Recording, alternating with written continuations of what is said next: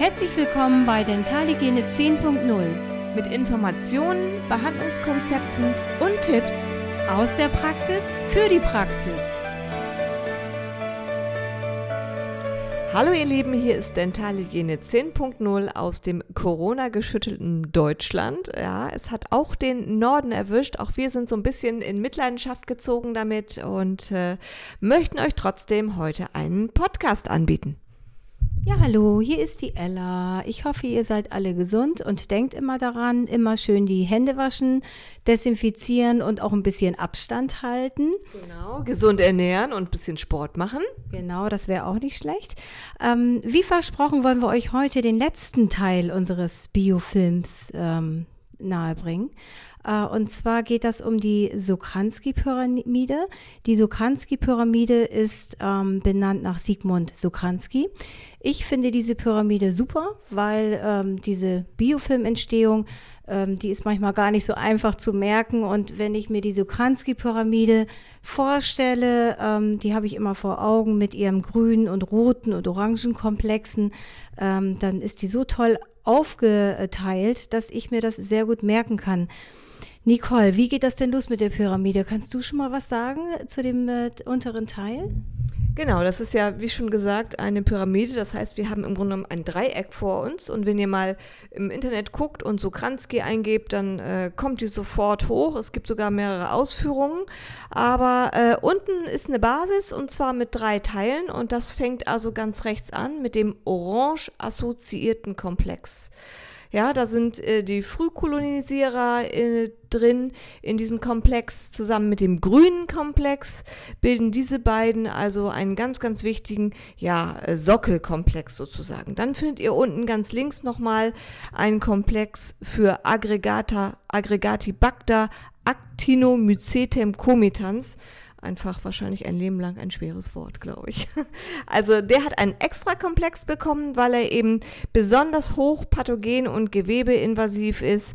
Das findet ihr alles auf dem Boden der, ähm, dieser Pyramide. Das sind also die Frühkolonisierer, die also dadurch, dass sie sich mittels Fimbrien an den Pellikel äh, heften, der ja so nach der Reinigung entsteht, bildet sich erstmal ein Pellikel, das hatten wir ja schon mal erwähnt.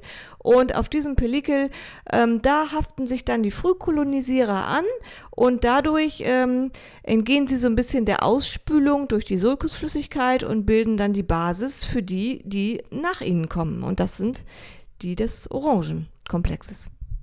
Genau, und da komme ich jetzt nochmal zu, zu, die, ähm, zu den Brückenspezies, wobei diese Frühkolonisierer können mit einfacher mechanischer Reinigung schon entfernt werden. Ne? Ist so richtig? Genau, da reicht meist so eine mechanische Reinigung komplett aus und bei Gingivitis und dergleichen findet man sie und da kann man einfach nur schön sauber machen.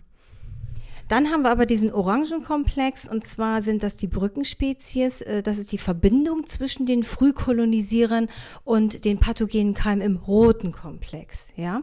Ähm, in dem Orangenkomplex sind die Bakterien Prevotella intermedia enthalten, auch äh, Parphymonas äh, migra und den Fusobacterium nucleatum. Ja, das ja, ist ja der Kommunikator. Der große Kommunikator, genau. Das haben wir uns mal so gemerkt, das stimmt. Also ähm, die Brückenspezies, ähm, der, die sind ähm, am größten Teil, also wenn man die sich die Pyramide so vorstellt, ist dieser orange Komplex, hat das den Löwenanteil des Ganzen, ja. Und dann äh, geht das auch schon über, also wenn diese Bakterien vorhanden sind, dann haben wir auch auf jeden Fall äh, einen fortschreitenden Attachment-Verlust, das äh, die Bakterien sind verantwortlich dafür und auch eine zunehmende Taschentiefe. Und dann geht es auch schon los, wenn es in die Tiefe geht, dann werden die Keime ja auch anaerob. Und da haben wir dann nochmal den kleinen Teil oben an der Spitze, die Pyramide, das ist dann der rote Komplex. Genau. Und dadurch, dass eben wir diese Brückenspezies haben, die dann durch ihren Stoffwechsel äh, die Lebensgrundlage für diese strikt anaeroben Keime des roten Komplexes schaffen, haben wir auch eine entsprechende Besiedlung des Sulcus. So, und unsere parodontopathogenen Keime, die kennen wir ja. Porphyromonas gingivalis, Tannerella forsythia oder Treponema denticola. Das ist ja auch das, was wir immer, wenn wir mal einen Bakterientest machen bei den Patienten, weil wir sagen, das ist die Situation, da möchte ich einen Keimtest haben. Ich möchte wissen, was in der Tasche los ist. Und ich nehme einen Abstrich aus der subgingivalen Plaque. Dann forschen wir ja immer nach den Bakterien, nach den Bakterien des roten Komplexes, weil die eben gewebeinvasiv sind und weil wir da wirklich, ja, für den Patienten auch ähm, ein wirkliches Problem identifizieren können, weil da ist eben Knochenverlust und dergleichen. Ja, und wenn wir die also haben, ja, das, die Keime des roten Komplexes und zusätzlich noch die Keime des äh, AA-Komplexes, dann haben wir eine finale Kolonisierungsphase und an deren Ende steht dann die Ausbildung einer strukturierten, richtig stabilen bakteriellen Gemeinschaft. Und das hat so einen ganz speziellen Namen, das nennt man dann Climax Community. Also wenn ihr euch die, die Pyramide vor Augen führt und sagt, Unten haben wir die Frühkolonisierer, in der Mitte haben wir die Brückenspezies und ganz oben, wo der rote Komplex ist, da haben wir eine Climax Community, also eine wirklich eine ausgewachsene, hochpathogene bakterielle Gemeinschaft. Dann haben wir, finde ich, äh, ganz viel verstanden und wissen immer, aha, das ist so diese Reihenfolge, das ist der Aufbau und dann weiß ich auch, wie Biofilm funktioniert und warum der, warum der am Ende so hochpathogen ist. Ne? Also kann man sagen, das ist eine organisierte Truppe sozusagen. Ja, das ist die, die Mafia in, in der Zahnfleischtasche. Sozusagen. Richtig, genau. Dann sollte man auf jeden Fall wissen, wenn wir die Bakterien, äh, die im roten Komplex sind, dass meistens eine mechanische Reinigung nicht mehr ausreicht, weil diese Bakterien auch gewebeinvasiv sind, sitzen im Gewebe. Das heißt, man muss eventuell, wir wollen da ja auch von ab, aber die Antibiose wäre da nochmal zusätzlich sehr sinnvoll bei einigen Patienten, auf jeden Fall. Ja, da muss man sich natürlich immer äh, die Klinik angucken, man muss sich jeden Patienten einzeln angucken. Ähm, wir machen es wirklich sehr, sehr, sehr, sehr selten nur noch, aber manchmal kommt es vor. Genau, wir sehen, äh, gucken natürlich, wie alt ist der Patient. Wir schauen uns das Röntgenbild an. Äh, die Klinik ist wichtig. Wie sieht das Zahnfleisch aus? Haben wir Gingiva-Wucherung? Wie ist die Mundhygiene?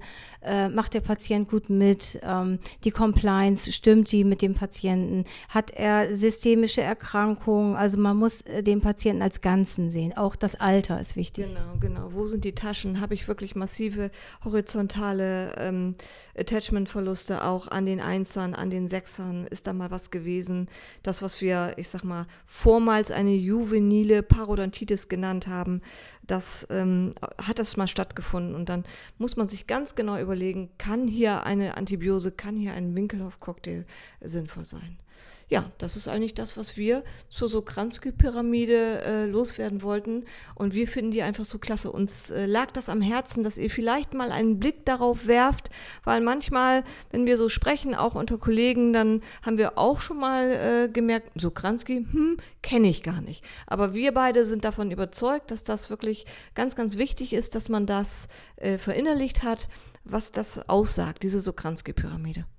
Ja, und was sagt uns das für die Patienten? Putzen, putzen, putzen. 80 Prozent muss der Patient zu Hause schaffen mit Zwischenraumbürstchen und so weiter. Wir müssen ihn motivieren, instruieren, äh, eine Zahnreinigung machen, aber den Löwenanteil, das macht der Patient. Der Biofilm muss weg und dann gibt es auch keine Entzündung, keine äh, tiefen Zahnfleischtaschen und auch keine Karies. Und es gibt vor allen Dingen weitaus weniger Kosten für die Zukunft. Das ist ein Aspekt, den der Patient oft gerne hört. Ja, also so viel zum Biofilm. Ja, wir haben alles äh, äh, in Kürze äh, auf den Punkt gebracht, hoffe ich. Und wir hoffen, wir konnten euch ein bisschen äh, helfen, den Biofilm zu verstehen, was ja wirklich nicht immer so einfach ist. Und wir sagen Tschüss für heute, freuen uns auf das nächste Mal und hoffen, dass es jetzt etwas schneller geht, dass wir uns hören. Tschüss, ihr Lieben, bleibt schön gesund. Mir hat es sehr viel Spaß gemacht und bis bald. Ciao, eure Ella. Und eure Nicole. Tschüss.